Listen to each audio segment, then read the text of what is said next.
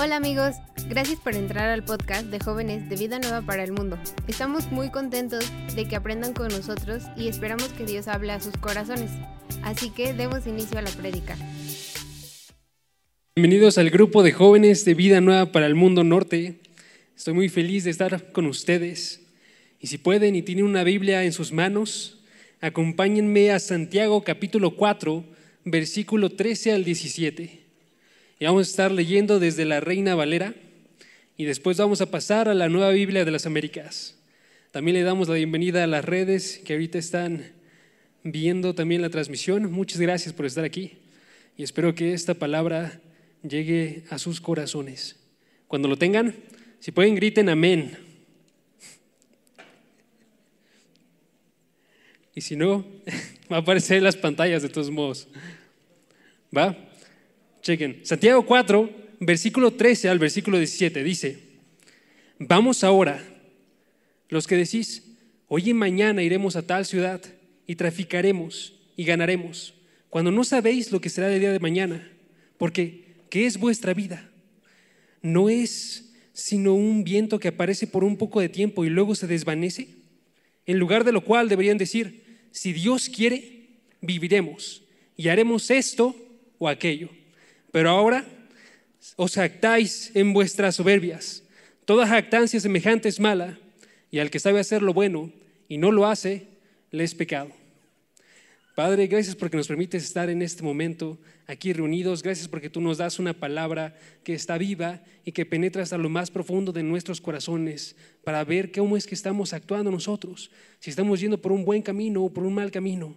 Tu guíanos hoy en este día para que podamos comprender tu palabra, para que podamos ser afectados por ella y que veamos que cada una de las partes de nuestra vida, sean nuestras palabras, sea la visión que tenemos de nuestra vida, sea la visión que tenemos de ti, todas estén alineadas con la realidad y con la forma en la que en verdad tú ves todas las cosas.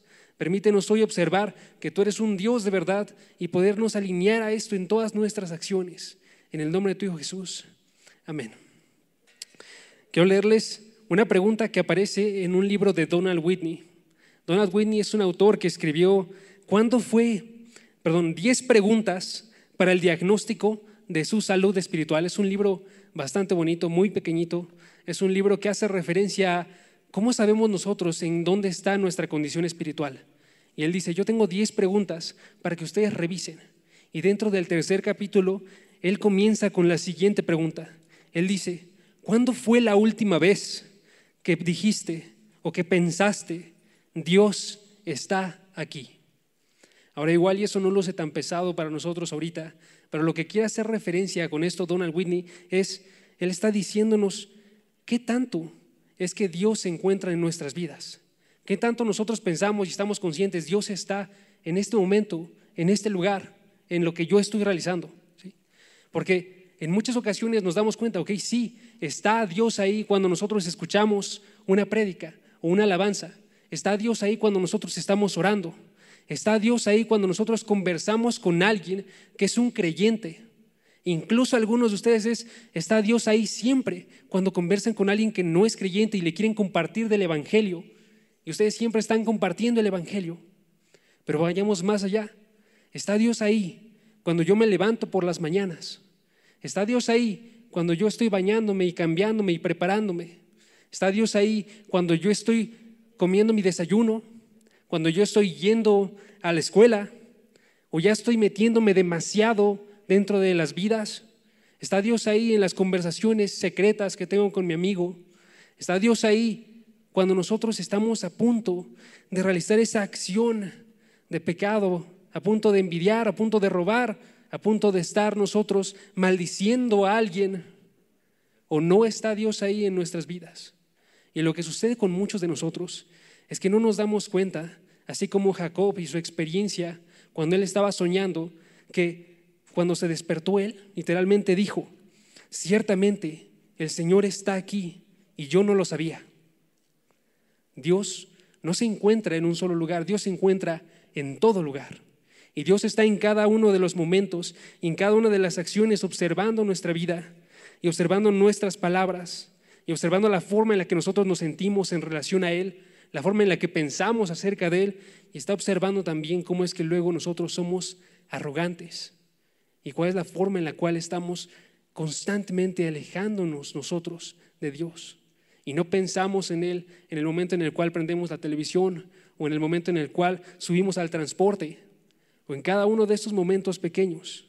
Y esto podría parecer exagerado, pero así como lo dice un autor que se llama A.W. Pink, él decía, si el alma del creyente está en una condición saludable, él va a hacer todo en su voluntad para estar frecuentemente en la presencia del Señor, intencionalmente, para tener una comunión con Él.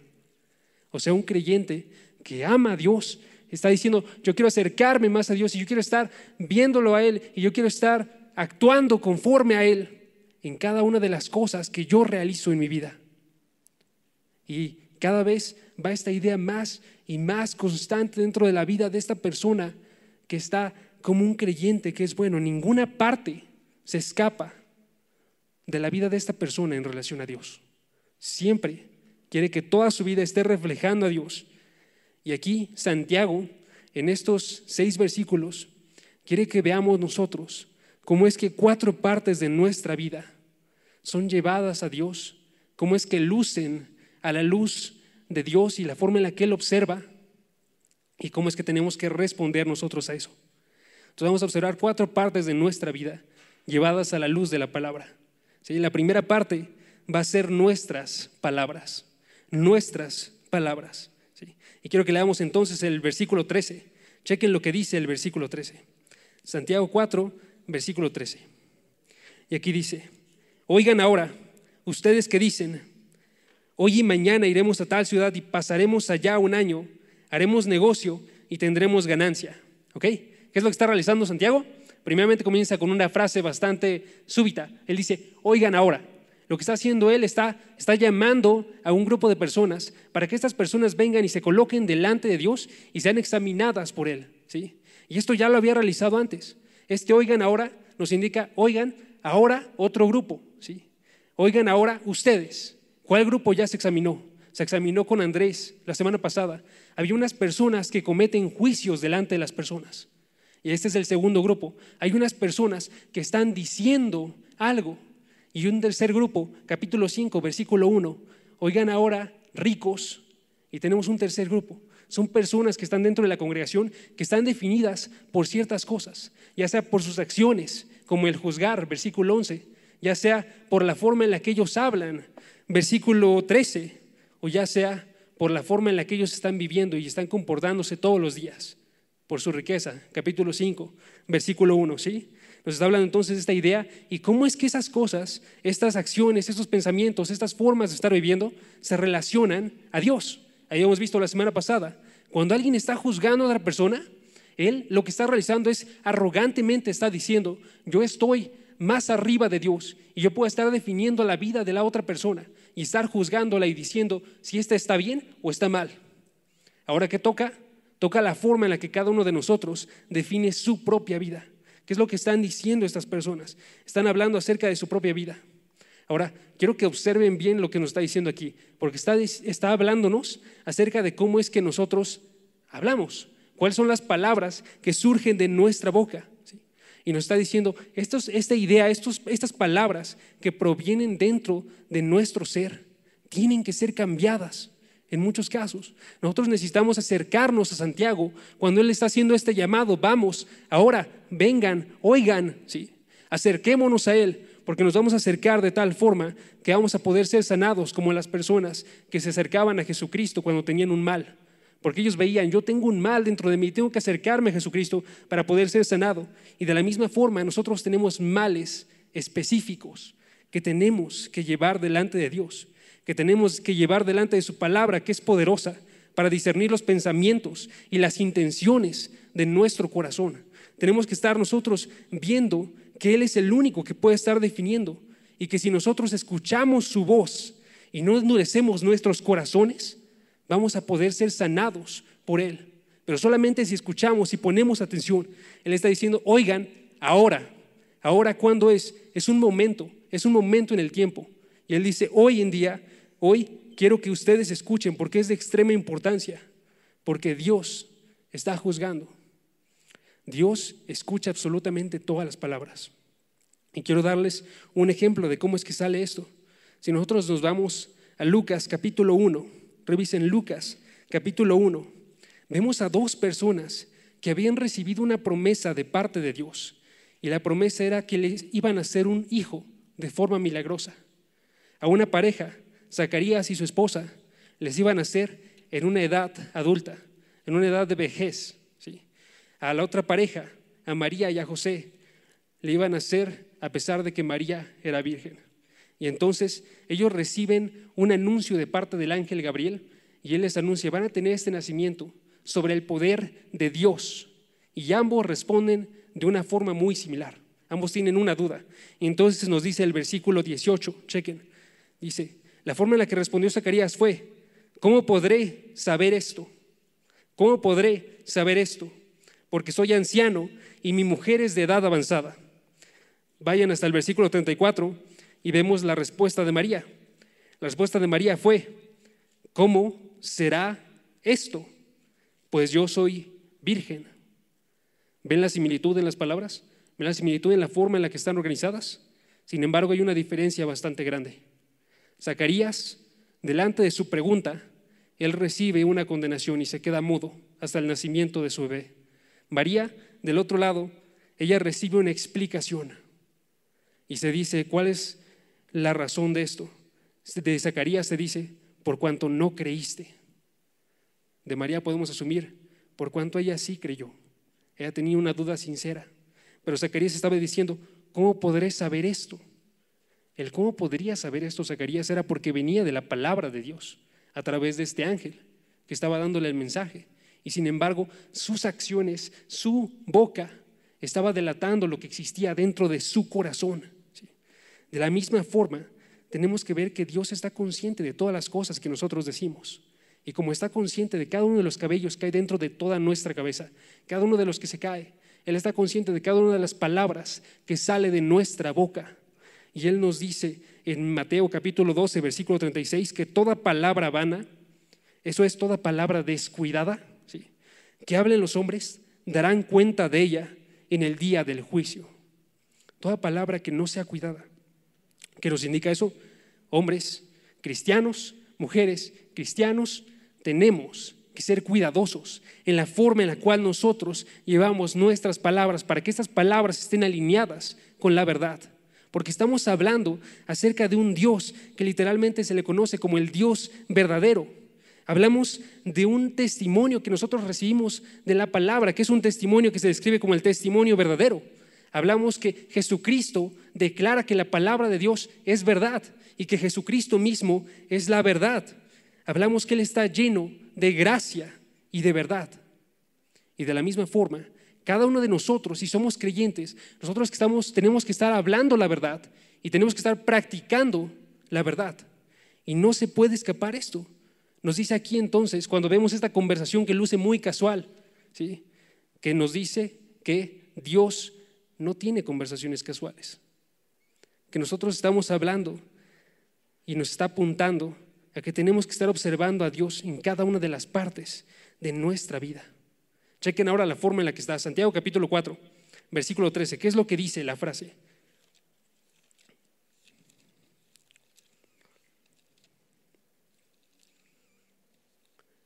Santiago 4, versículo 13. Dice, hoy en mañana, hoy o mañana, iremos a tal o cual ciudad y pasaremos allá un año. Haremos negocio y tendremos ganancia. Se escucha muy normal la frase, ¿no? Está diciéndonos al menos cinco cosas esta frase y quiero que les observen, cinco cosas. Nada más vean, vean el texto, vean la pantalla y observen. Está diciendo, hoy o mañana iremos. O sea, estas personas que están hablando están diciendo, yo decido el tiempo de partida. Yo decido cuándo es que nos iremos. Yo decido si iremos o si no iremos en base a lo que me place y lo que para mí me queda mejor. Segunda parte, Hoy y mañana iremos a tal o cual ciudad. Ellos deciden un lugar. ¿sí? ¿Estaremos en esta ciudad o estaremos en la otra ciudad? Nosotros decidiremos y decidimos en base a lo que nos place y a lo que, nos queda mejor a nosotros. Tercera parte, hoy y mañana iremos a tal o cual ciudad y pasaremos allá un año. Ahora es el tiempo de permanencia. ¿Cuánto tiempo vamos a estar allá? ¿Un año? ¿Un mes? Yo decido. Yo decido con base a lo que a mí me complace y la forma en la que yo creo que va a ser mejor todo. Cuatro, iremos a tal o cual ciudad y pasaremos allá un año. Haremos negocio. ¿Qué están decidiendo ahí? Están decidiendo una actividad. Podríamos hacer negocio, podríamos estar de vacaciones nosotros. Yo decido en base a lo que me place y a lo que me parece mejor. Y cinco, termina, y tendremos ganancias. ¿Y qué punta ahí? Un resultado. No solamente decido qué es lo que yo haré ahí, sino que yo decido que con base a mis fuerzas vamos a poder lograr que esto tenga un resultado y que salga exitoso y no puede salir de otra forma porque yo lo estoy definiendo. Y esa es la forma en la que yo veo. Y entonces nos damos cuenta, detrás de estas cosas que están diciendo estas personas, están asumiendo que ellos saben cuánto vivirán, estamos asumiendo que ellos saben cómo vivirán y estamos asumiendo que ellos saben qué vivirán. ¿Cuánto? ¿Cómo? ¿Qué vivirán? ¿Cuáles serán los resultados de su vida? ¿Cómo ocuparán su tiempo? Lo están decidiendo ellos. Y no importa lo que diga el mundo, no importa lo que digan mis familiares. Y por supuesto, no importa lo que diga Dios para esta cosa que luce tan pequeña. Y es algo tan sencillo porque también algunas veces se vuelve incluso más sencillo que nosotros veamos al mundo para poder decidir qué es lo que vamos a hacer, incluso más que Dios. Y el mundo comienza a definir la forma en la que está nuestra vida. Les doy un ejemplo. Nos levantamos nosotros en la mañana, tomamos nuestro desayuno, salimos y estamos subiendo al transporte y de repente hay tráfico enorme y esta persona que está causando el tráfico está impidiendo y está metiéndose con lo que yo se supone que yo viva. O tenemos un amigo y este amigo acaba de cambiar su forma de vestir y su carácter y su forma de actuar. Y yo estoy viéndolo y estoy diciendo, se ve asombroso, voy a seguir la misma forma en la que él está. O esta persona está observando una serie y esta serie es muy buena, voy a comenzar a ver también esa serie. Influenciados nosotros por el mundo y no estamos tomando en cuenta en este momento, ok, pero ¿dónde está Dios en la forma en la que nosotros nos movemos? ¿Dónde está Dios en el momento en el cual nosotros decidimos? Y aún así, solamente se basa entonces a la conciencia que nosotros tenemos de las cosas. Si nosotros estamos conscientes, ejemplo, de que va a haber tráfico, vamos a cambiar nosotros la forma y nuestra ruta.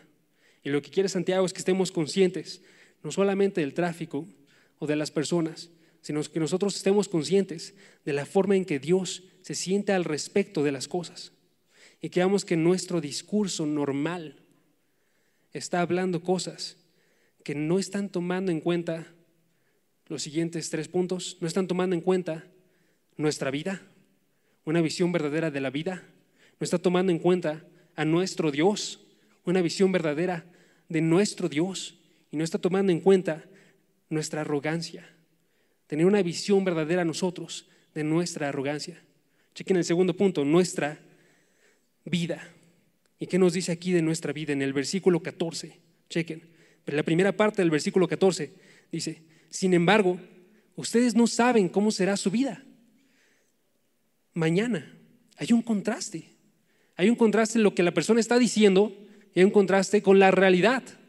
Sin embargo, ustedes no saben qué es lo que será de su día mañana. Ustedes no tienen ni idea. Hay una palabra que se está diciendo con ignorancia, vamos a hacer esto o vamos a hacer aquello, vamos a ir a tal ciudad o cual ciudad, vamos a lograr esto y nosotros ni siquiera podemos estar seguro, seguros de la forma en la que va a estar el día de mañana porque nuestro conocimiento como hombres se basa a la forma en la que nosotros observamos el mundo, nuestras sensaciones, nuestra forma de estar percibiendo todo, o se basa en nuestro razonamiento.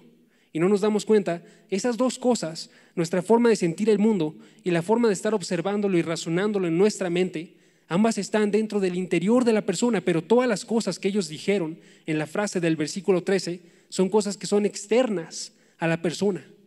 Son cosas de las cuales ellos no pueden estar decidiendo y no pueden estar observando de forma definida. Tenemos que ver nosotros que es un error asumir que nosotros podemos controlar nuestra vida de esta forma, que eligiendo una carrera u otra carrera vamos a poder elegir cómo vamos a ganar más y si vamos a tener una vida que va a ser mejor, que nosotros podemos escoger nuestra pareja sin ningún consejo o sin estar acercándonos nosotros a ver cuál es la forma en la que Dios define cómo son las parejas, que nosotros tenemos que ver que aunque nosotros muchas veces pensamos que la vida que Dios quiere para nosotros es económicamente alta, es saludable, es amigable, es familiar, esto muchas veces no concuerda con la voluntad de Dios. Y tenemos que darnos cuenta entonces que hay muchas personas, incluido Pablo, dentro de los creyentes, que tuvieron que aprender a vivir en pobreza y a vivir en prosperidad. Había unos santos que nos menciona Hebreos capítulo 11, si pueden acompáñenme, Hebreos 11. Había unos santos que efectivamente estaban saliendo muy bien de todas las cosas que venían delante de ellos, que ellos conquistaban reinos, que ellos hacían justicia, que ellos obtenían promesas, que ellos cerraban bocas de leones, que ellos apagaban la, violencia del fuego, que escupían el filo de la espada, que siendo débiles fueron hechos fuertes y se hicieron poderosos en la guerra y pusieron en fuga ejércitos extranjeros. Pero también nos dice el versículo 36, chequen el versículo 36 y 37, que existieron otros, otros de los santos del Antiguo Testamento, de los héroes de la fe que están dentro de este capítulo, que experimentaron insultos y azotes y hasta cadenas y prisiones, y fueron apedreados y aserrados y tentados, muertos a espada, y anduvieron de aquí para allá, cubiertos con pieles de ovejas y de cabras, destituidos, afligidos, maltratados. Sin embargo, ninguno de ellos vivió, un mal que no estuviese contado. Ninguno de ellos vivió algo que estuviese fuera de la voluntad de Dios. ¿Sí? Eran cosas que ellos no podían estar seguros que iba a suceder o no conocían la forma en la que iba a venir ese día de mañana. Entonces, ¿cuál es la lección para nosotros? Lección para nosotros. Confiemos en aquel que sí decide lo que sucederá el día de mañana. Nosotros tenemos que estar seguros de lo que nos dice Romanos capítulo 8, versículo 28 y estar orando esto en nuestra casa en la noche. Orar para saber que los que aman a Dios, todas las cosas les cooperan para bien. Y orar con gratitud y orar con confianza diciendo, Dios, tú mueves mi vida en un mejor camino. Es la forma en la que tendríamos que estar nosotros. Entonces la conclusión de esta parte es no podemos estar nosotros pensando que conocemos lo que vendrá el día de mañana. Y la siguiente parte del versículo, chequen, Santiago capítulo 4, versículo 14, la segunda parte, nos indica no solamente no podemos estar seguros de lo que vendrá el día de mañana, sino ni siquiera podemos estar seguros de que habrá un día de mañana. Chequen lo que dice el versículo 14. Solo son un vapor que aparece por un poco de tiempo y luego se desvanece. En Lucas, capítulo 12, versículo 16 al versículo 21, si pueden acompáñenme. En Lucas capítulo 12 vemos esta historia de una persona que era rica, una persona que se conoce como la parábola, la parábola del rico insensato.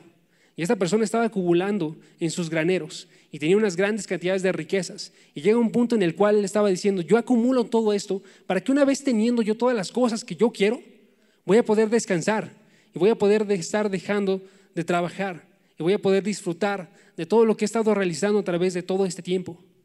Está diciendo él en el versículo 19, chequen, y yo diré a mi alma, mm, alma, tienes muchos bienes depositados para muchos años, descansa, come, bebe, diviértete. Y eso somos muchos. Es, hay gente de nosotros que está diciendo, alma, hemos sido sustentados hasta hoy, Mañana sabemos que nos levantaremos y estaremos saludables, pero ¿qué te asegura que te vas a levantar mañana? ¿Qué te asegura que te vas a levantar con un techo? ¿Qué te asegura que te vas a levantar con una escuela? O otros decimos, ok, alma, hemos estado trabajando nosotros y de forma ardua y no hemos descansado y va a haber un momento en el cual vamos a poder descansar y disfrutar de eso. Pero ¿qué te asegura que vas a poder llegar hasta ese momento. U otros que decimos, alma, estoy teniendo un gran pecado, pero mañana pediremos perdón. ¿Y qué te asegura que vas a poder llegar a pedir ese perdón el día de mañana? La forma en la que nos habla Dios, dice el versículo 20, chequen el siguiente versículo, es, hay una respuesta súbita para esta persona, le está llamando necio, chequen el versículo 20, pero Dios le dijo, necio, esta misma noche te reclaman el alma y ahora, ¿para quién será lo que has provisto? Versículo 21, así que así es el que acumula tesoro para sí y no es rico para con Dios. De la misma forma, Santiago nos dice, ustedes son como un vapor. Vean que son como un vapor que aparece por un poco de tiempo y luego se desvanece. Piensen en el vapor y ustedes estén viendo cuáles son las implicaciones de ese vapor. Piensen en el vapor, un vapor que sale de una llama de fuego, la forma en la que está ahí. Y si tú estás en el pleno día, apenas si se ve ese vapor que está subiendo en el cielo. Si tú piensas en una mañana fría y la forma en la que sale el vapor de tu boca, piensa la forma en la que está avanzando y cómo se desvanece de forma rápida. Y tú llegas a entrar a algún lugar y de repente ya no está ese vapor saliendo porque ya hay un calor dentro de ese lugar. O piensa en la forma en la que está el vapor que sale de una tetera cuando está hirviendo y cómo es que se está disipando. ¿Qué es lo que tienen en común estas imágenes de vapor y el hombre? Que la vida del hombre rápidamente se disipa rápidamente desaparece, que la vida del hombre no puede ser agarrada con las manos y estar intentando capturarla para que no se escapa en ningún lugar, como el vapor se te escapa por, por las manos y no podemos ver que no podemos agarrar esto y aferrarnos a ello. Esta es la verdad que también ilustra el libro de Salmos. Permítanme leerles tres versículos. Dice Salmos 102, versículo 3, porque mis días se han consumido como humo y mis huesos cual tizón están quemados. O el Salmo 102, versículo 11, mis días son como una sombra que se va, una sombra, y me he secado como la hierba, una hierba que sale el sol y de un momento a otro se quema y desaparece. O el Salmo 39, versículo 5, tú has hecho mis días muy breves y mi existencia es como nada delante de ti. Ciertamente todo hombre, aún en la plenitud de vigor, es solamente un soplo. Está diciéndonos, aún más cuando consideras a Dios dentro de la imagen, podemos ver nuestra vida es absolutamente nada. Y aún la persona más sana, más saludable, que está, nos dice el versículo, en plenitud de vigor, no se compara en lo absoluto con Dios. Nadie puede estar realizando esto. Y entonces decía el Señor, ¿quién, ¿quién de ustedes, por ansioso que esté, puede aumentar una hora el curso de su vida. Porque esa es la forma en la que podemos responder nosotros, ¿ok? Nosotros sabemos que nuestra vida se, está, se podría acabar en cualquier momento. Entonces yo debería estar ansioso por lo que ha de venir. Yo debería estar ansioso por lo que podría suceder en este momento. Y no nos damos cuenta, esa no es la forma de, de vivir de un creyente. Esa es la forma de vivir de alguien que no conoce a Dios. Pero alguien que cree en Dios no se está aferrando a provéeme otro día y permíteme estar viviendo y estando aquí más tiempo. No se está aferrando a permíteme estar disfrutando de más cosas.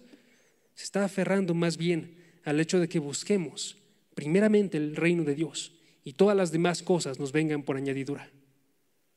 Esa es la forma en la que tenemos que vivir nosotros como creyentes. Así que, ¿cuál es la conclusión aquí? La conclusión es que no debemos de actuar como si sustentáramos nuestra propia vida, sino más bien nosotros dependemos de Dios, ¿sí? Dependemos de Dios. Y ya sé que puede parecer algo como que no está sucediendo ahorita, pero créanlo o no, ahorita el poder que está haciendo que sus corazones estén latiendo en este mismo instante, que la sangre esté siendo bombeada a todo alrededor de su cuerpo, que cada mañana que ustedes se levanten tengan un alimento que llegue dentro de la mesa, que los campos que están proveyendo ese alimento sean sustentados y estén vivos. Todo eso proviene de una sola fuente. Y entonces nosotros, cristianos, sabemos que es extremadamente importante atribuirle todo esto a Dios. Y nosotros dependemos únicamente de Dios. Lección para nosotros entonces. Nosotros oramos el Salmo 90, versículo 2, que dice, enséñame a contar de tal modo mis días que traigamos al corazón sabiduría. Si cada uno de nosotros pudiese contar en verdad la forma en la que Dios coloca sus días, si cada uno de nosotros pudiese sentir el hecho de puede desvanecerse en cualquier momento, pero depende de Dios, tendríamos sabiduría y utilizaríamos mejor nuestro tiempo y estaríamos viendo nosotros que no hay un momento que es casual. Todos se pueden utilizar de forma buena y de forma edificante y de forma efectiva y de forma gozosa para poder estar viendo en mayor forma a Dios y anunciándole delante de todas las demás personas.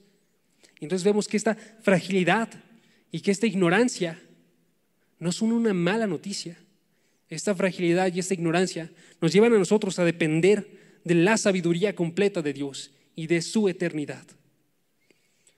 Y entonces vemos, aparte de esto, una tercera realidad acerca de Dios. Versículo 15, chequen lo que dice el versículo 15. Dice, estamos hablando acerca de nuestro Dios ahora, el tercer punto, nuestro Dios. Más bien, deberían decir, si el Señor quiere, viviremos y haremos esto o haremos aquello. ¿Sí? Ya hemos resaltado, hay una ignorancia que hay dentro de estas personas porque están hablando de algo que no conocen el día de mañana. Hay una fragilidad porque no se están dando cuenta. Ellos no sustentan el día. Y hay una planificación que ellos están realizando. Pero ninguna de estas cosas son las que están apuntando al mal que está diciendo Santiago, sino están apuntando a algo específico. Ellos, que eran creyentes, que ya nos dijo Andrés la semana pasada, comienza como hermanos, estas personas están teniendo en su planificación ninguna presencia de Dios. Y entonces nunca lo observan y no hay una conciencia de que Dios existe. Y la conciencia normal de estas personas es, yo hablo como si yo sustentase y yo conociese. Pero un creyente habla de la siguiente forma. Un creyente comienza sus oraciones. Si el Señor, yo me doy cuenta, Dios está arriba. Dice aquí el versículo, más bien, o sea, todo creyente más bien debería estar hablando de una forma cuidadosa, de una forma consciente, de una forma que observa la realidad de la soberanía de Dios y no solamente observa que gobierna en todo momento, sino que también la abraza, que hace de su oración diaria, hágase tu voluntad, así en la tierra como en el cielo, que hace de su oración diaria el poder estar pidiendo, porque siempre esté esta voluntad dentro de sus corazones y siempre estén realizando todo delante de Dios. ¿sí? Había un predicador llamado Jonathan Edwards que, estaba, que había dicho una frase muy famosa que va así. Dice, soberanía absoluta es lo que me gusta atribuirle a Dios. Está diciendo, yo abrazo esta idea de la soberanía y a mí me encanta estar hablando de este gobierno de Dios que está arriba de todas las personas y de todas las cosas.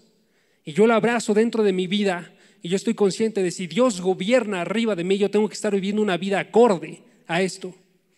Yo tengo que estar viviendo con la realidad que Dios declara de sí mismo, que dice, yo declaro del fin desde el principio y desde la antigüedad lo que no ha sido hecho, y yo digo, mi propósito será establecido, y todo lo que yo quiero realizaré.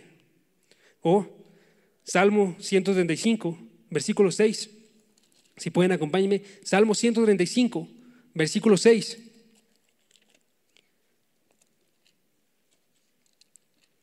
Que dice,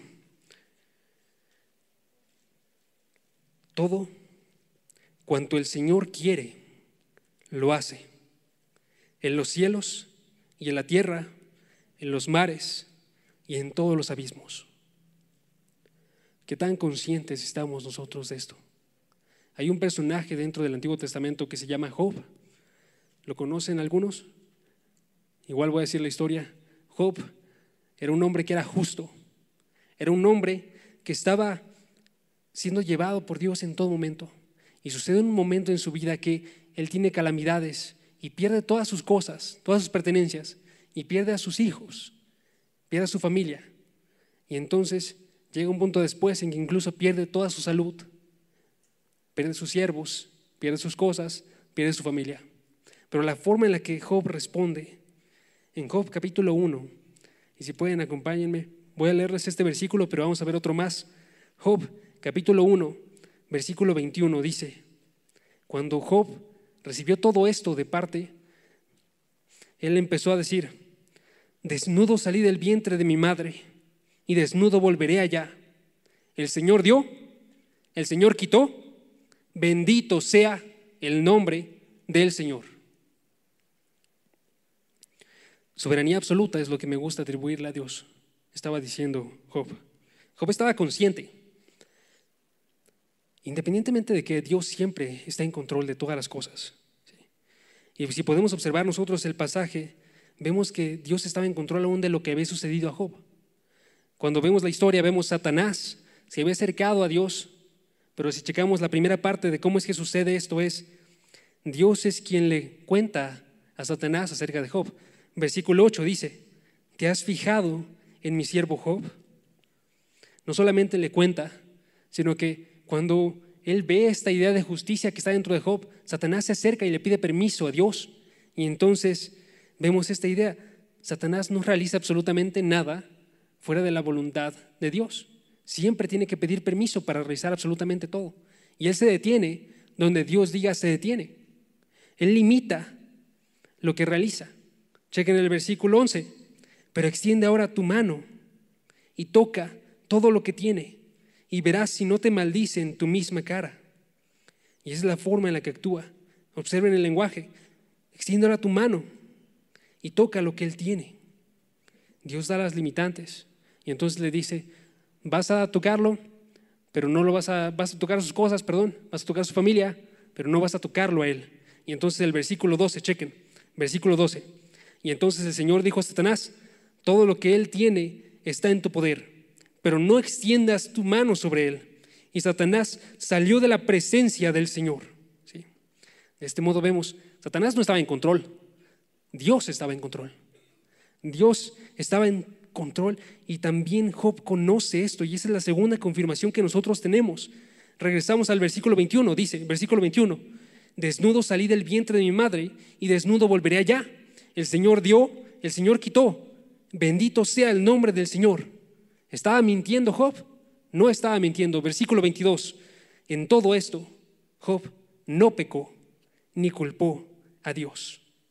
Hay una forma de realizar este tipo de oraciones en las cuales no se está culpando a Dios, sino se le está glorificando.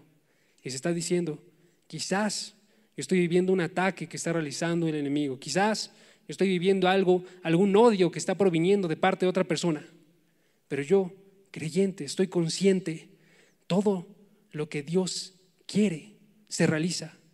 Y yo estoy consciente entonces, Dios finalmente está en control de esto. Romanos 8:28 se cumple. Todo está cooperando para bien. Y yo lo recibo de esta forma y bendito sea el Señor. Y esta es la idea. Tenemos que abrazar nosotros esa idea y estar conscientes, si Dios quiere, viviremos. O haremos esto o aquello. Si Dios quiere, viviremos o moriremos. Pero yo abrazo esa idea porque es lo que Dios quiere. Es la voluntad que proviene de parte de Dios porque sus pensamientos no son nuestros pensamientos, ni sus caminos, nuestros caminos. Y admitimos entonces que Dios está en control de la vida. Si nosotros checamos otro pasaje como Deuteronomio 32, 39, dice, yo soy el Señor y fuera de mí no hay Dios. Yo hago morir, yo hago vivir, yo hiero y yo sano y no hay quien pueda librar de mi mano. Ninguna deidad ni Satanás, ni un demonio. Dios está en control. Él da vida a todos y aliento y todas las cosas. Él es el que numera todos los días de las personas cuando ni siquiera existían. Dios está en control de todo y entonces nosotros aceptamos. La verdad de Dios es, Dios define si viviremos o, no moriremos.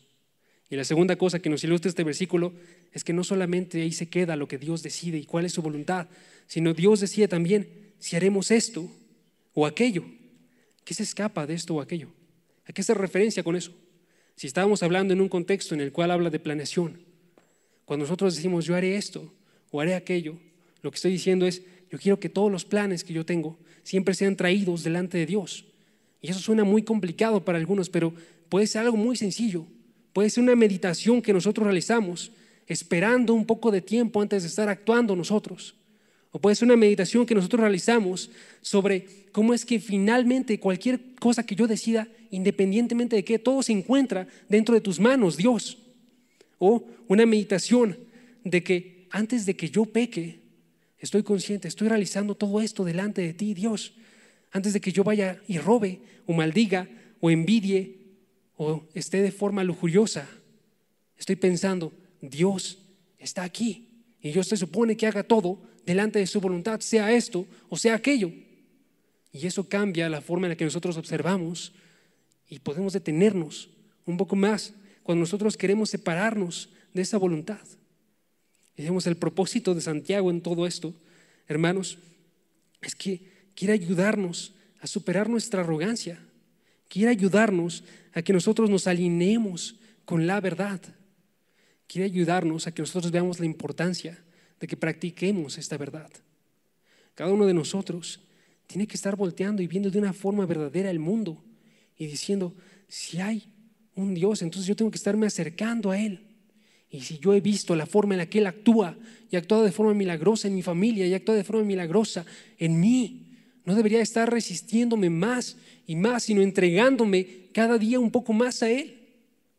Estar viendo, Dios tiene que definir absolutamente todo lo que yo realizo, porque Él es la única realidad que, que vale la pena estar siguiendo.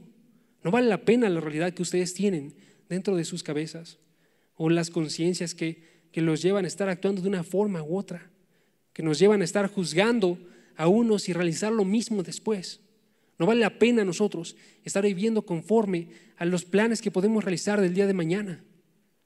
No vale la pena que nosotros vivamos conforme a esta idea de yo sustento mi vida.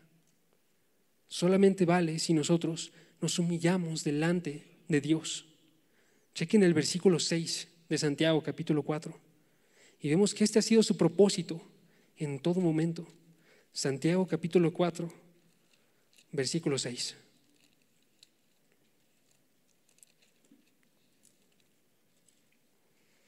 Y dice, pero Él, Dios, da mayor gracia.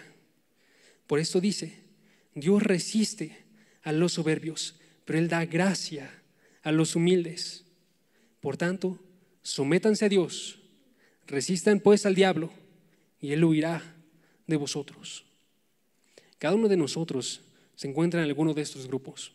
Quizás ninguno de nosotros aquí habla mal de otro. Pero la forma en la que nosotros pensamos y razonamos y los pensamientos que tenemos y cómo lo externamos también importa y revelan cosas de lo que hay en nuestros corazones. Y a pesar de que nosotros podemos pensar, ok, yo no estoy lejos de Dios, yo estoy viniendo aquí cada uno de los fines de semana. Yo estoy viendo a mis compañeros cristianos, estoy leyendo la Biblia, estoy llorando. Todavía puedo tener esto dentro de mí que está alejándose y que está consciente. Yo voy a estarme alejando de Dios. Y la idea de Santiago es dejemos de realizar esto. Y entonces termina el pasaje, el versículo 16 y 17. Pero ahora, esta es la realidad que tienen ahorita. Ahorita que yo los estoy llamando Ustedes están viviendo esto, ahora se jactan en su arrogancia, se enorgullecen en la forma en la que actúan. Algunos están duros y no quieren recibir el mensaje. Algunos están diciendo, yo soy el que sustenta en verdad mi vida y yo me voy a aferrar a esto. Y él dice, todo esto es malo. Y cualquier cosa semejante a esta también es mala. Versículo 17, porque aquel que sabe hacer lo bueno y no lo hace, le es pecado. Debemos de abandonar esta visión tan mala que tenemos nosotros de la vida, en la cual expulsamos a nosotros, a Dios de donde estamos. Porque esta visión, créanlo o no, es exactamente la misma que están teniendo los ateos. Quizás lo confiesas con tu boca, pero no crees en tu corazón y no actúas de la forma correcta y no estás viendo que esto es un ateísmo que es práctico. No estás viendo que cuando tú sacas a Dios de todas las cosas que hay dentro de tu vida, Tú te estás separando de Él, estás burlándote de Él, estás avergonzándote de Él. Y que voltemos nosotros de vuelta a Dios. Hermanos, la realidad es extremadamente hermosa, pero solo podemos llegar a ella si nos sometemos a Dios. Quiero decirles entonces cuáles son nuestras conclusiones. Tenemos que tener una verdadera visión de nuestra palabra, una verdadera visión de nuestras palabras porque son extremadamente importantes y hablan de lo que está dentro de nuestro ser. Tenemos que tener una verdadera visión de nuestra vida, conociendo lo poco que hay eh, seguro dentro de ella. Y una de las cosas seguras es, Dios es quien la está proveyendo. Tenemos que tener una verdadera visión de Dios, un Dios de quien depende toda nuestra vida y de quien depende todos nuestros planes. Y tenemos que tener una verdadera visión de la arrogancia, porque se encuentra en no buscar unirnos a Dios y no estar sometiéndonos a su voluntad y estarnos alejando, aunque parezca de forma muy pequeña, es una cosa extremadamente grande y tiene resultados eternos. Y acerquémonos entonces a Dios y que ningún momento sea desperdiciado, que podamos vivir una vida que realmente se está entregando a Él. Y cuando nosotros decimos, Dios, tú eres el Señor, estoy diciéndolo desde una verdad, una realidad que está interna dentro de mi corazón. En verdad tú estás gobernando arriba de todo. Padre, gracias porque nos permites en este día estar viendo que tú eres un Dios mayor a cualquier idea que nosotros podamos tener. Que tú eres Dios por sobre todas las cosas y tú gobiernas con una voluntad que es muchísimo mejor. Que tienes un pensamiento que está más arriba de todo lo que podamos nosotros ilusionar, todo lo que podamos nosotros planear. Ayúdanos en este día estarnos alineando y buscando nosotros siempre, siempre definir que todas las cosas que realizamos nosotros estén de acuerdo a tu voluntad, que podamos estar actuando de forma segura y nosotros en, en que tú eres quien está sustentando todas las cosas. Y si nosotros nos levantamos el día de mañana, es porque tú eres un Dios misericordioso y nos provees un nuevo regalo. Que aprendamos a ocuparlo bien y aprendamos a contar cada uno de nuestros días para poder observar que tú eres mayor, para poder anunciar delante de todos que tú estás por arriba de cada uno de nosotros. Permítenos en este día estar mirándote a ti en todas nuestras acciones, sean grandes o pequeñas, sea que vivamos o muramos, sea que hagamos esto o aquello, que podamos ver que tú estás gobernando sobre todo. Y perdónanos porque cuando ya teníamos este conocimiento seguíamos actuando mal en contra de ti. Pero tú empodera nuestros cuerpos y nuestras almas y una voluntad para que nosotros podamos seguir tu camino y que podamos estar nosotros rindiéndonos a ti en todo momento. En el nombre de tu Jesús. Amén. Con tus donativos y ofrendas ayudas a que el mensaje de salvación llegue a más jóvenes alrededor del mundo. Aunque no puedas llevar la palabra personalmente, de esta manera estás formando parte de la obra de Dios. Si quieres saber cómo donar desde donde estás, te invitamos a que revises la descripción. Por tanto, id y haced discípulos a todas las naciones.